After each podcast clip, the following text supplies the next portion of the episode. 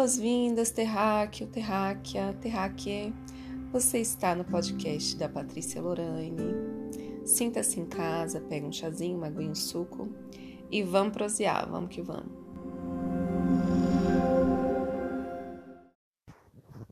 Pois é, minha gente, estamos chegando aqui no que eu sinto ser o último episódio dessa série relacionada à saúde mental eu faço um balanço aqui de que foi muito positivo, muitas pessoas deram um retorno bem legal, sabe?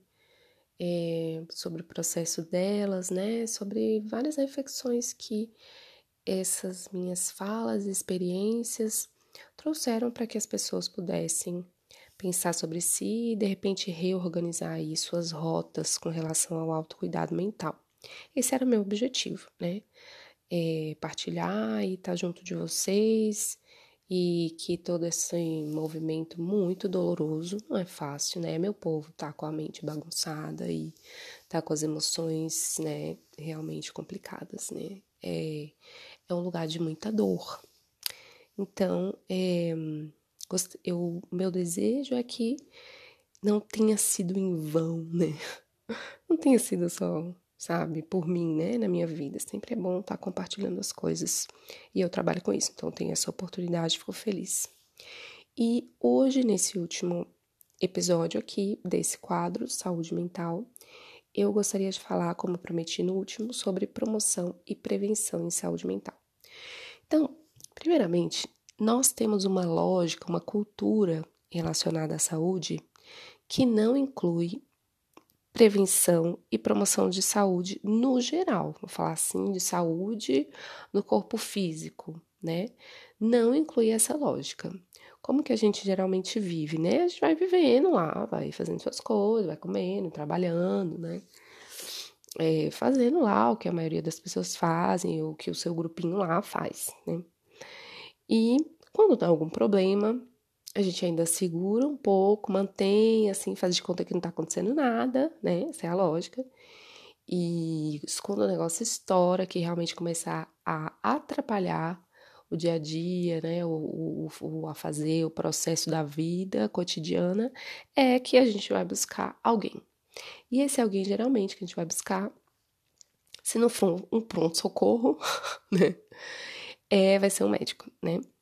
E aí tem as variações que são, né, de quem, quem pode utilizar a saúde paga, né, particular, vai, né, e tem toda uma questão envolvida aí com o fazimento de dinheiro para encher o bolso do pessoal.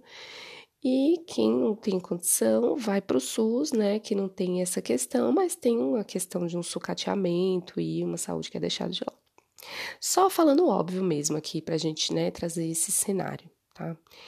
É, o que seria algo que envolvesse promoção de saúde, né? O que seria algo que, que promovesse saúde, né? Para falar primeiramente da promoção, seria se dentro da nossa cultura, no geral, tivesse algo que tivesse falando sempre de saúde, como que a gente pode se manter saudável, o que que é saúde, o que é saudável, o que não é saudável, né?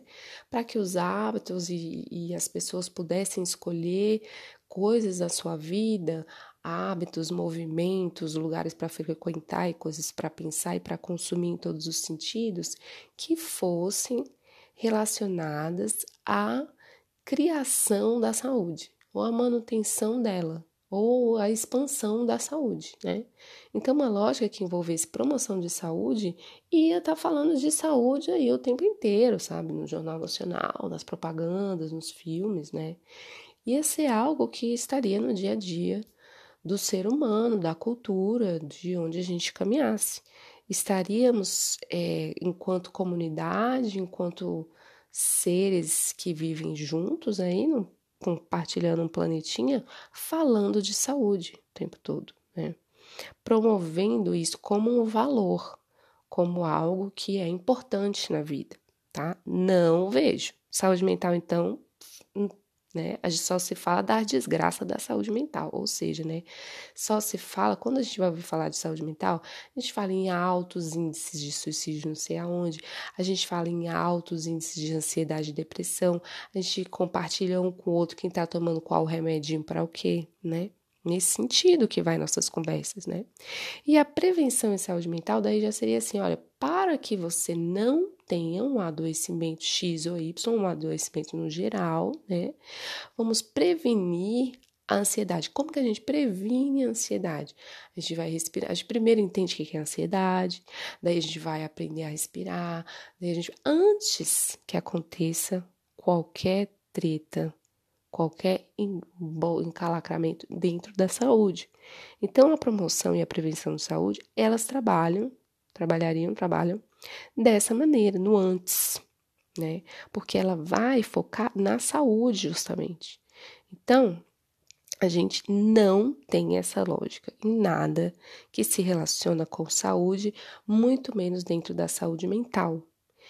E aí, já que a gente não tem essa lógica numa cultura, né? A gente não tem essa lógica dentro do nosso país, dentro da nossa cultura, dentro da nossa família, né? Mas a gente pode ter essa lógica dentro de nós. A gente pode entender o que é isso e começar a trazer isso para a nossa própria vida e criar individualmente ou ali em pequenos núcleos essa cultura de que eu vou trazer para mim uma consciência de que se eu estou saudável, então a, a, a saúde ela não é uma questão para mim, já que eu estou saudável, né? Ótimo, não vou pensar nisso. Não, vamos pensar assim na saúde, em como manter essa saúde, em como expandir essa saúde, em como melhorar ainda mais, ter mais saúde ainda, porque não é assim, não estou tendo problema, então tenho saúde. Não, cara, tem várias coisas que você pode fazer que o seu corpo não manifestou ainda um sintoma, mas que tem coisas lá, tipo parasitas, metais pesados, sabe? Traumas de infância que não estão te lascando agora, mas que estão aí presentes e que se você talvez olhasse com outra perspectiva, poderia te tornar um ser humano melhor. Então essa lógica a gente pode sim construir para nós. A gente pode sim pensar a saúde para mim é um valor. A saúde para mim é uma prioridade. A saúde para mim é algo que eu posso estar sempre expandindo as barreiras, expandindo os limites, né, e crescendo mais nesse aspecto da minha vida. Então, pensando é, em saúde mental, a gente vai ter que pensar o que, que é o que, que é mesmo saúde mental, né? Saúde mental é tem a ver, como a gente está falando desde o início dessa série, várias coisas envolvem o tratamento, então várias coisas envolvem a prevenção e a promoção, né? Que são as nossas relações, nossos relacionamentos, não só amorosos e íntimos, mas os relacionamentos familiares, né? Se eles estão massa, estão ok, tá fluindo amor, companheirismo, né? Que tam também são é a nossa rede social, ter amigos, isso é um fator de proteção de saúde mental importantíssimo, né? Você está também cuidando, né, como eu falei, de questões físicas que são ali, que às vezes a pessoa não imagina que aquilo pode trazer um, um, um problema emocional e mental e psicológico, que é o quê? É, anemia, falta de vitamina B12, falta de, de, vitamina D, essas coisas tem que investigar, né? Então, você tem que estar tá acompanhando, né? É, a espiritualidade, o sentido da vida, tudo isso tem os valores que você leva, né? O, o que, que você entende que é o ser humano, o que você entende que você veio fazer aqui, quais são suas perspectivas, qual que é o valor que você dá para você, qual que é o tamanho da sua autoestima, né? O que, que você acha que é a vida? Todas essas questões envolvem a saúde mental, né? Então, óbvio, os contextos sociais, né, os contextos culturais, os, os contextos econômicos. Então, tudo isso envolve a, a saúde mental. E se a gente cuida de, no sentido de promover e, e nos proteger, nos cuidar profundamente, no sentido de expandir a saúde, não só de evitar doença, né? Já é uma, evitar doença já é uma lógica totalmente diferente do que se faz atualmente, né? Mas, se a gente vai pensando no sentido de expandir a saúde mental, a gente vai cuidando sempre do nosso coração. A gente vai cuidando a, com atenção do nosso centro emocional, do nosso centro de sentidos. E a gente vai buscando, através do autoconhecimento e do desenvolvimento pessoal, tá expandindo essa área da nossa vida, trazendo sempre mais e mais saúde. Saúde é infinito.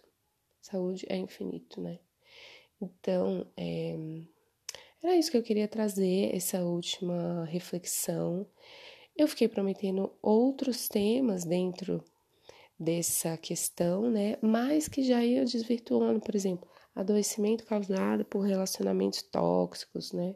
Enfim, coisas assim que eu posso trazer, claro, mas eu acho que já vai, já, já aumenta minhas possibilidades sobre o que falar, né? Já é um outro tema, tipo é relacionamento, sei lá.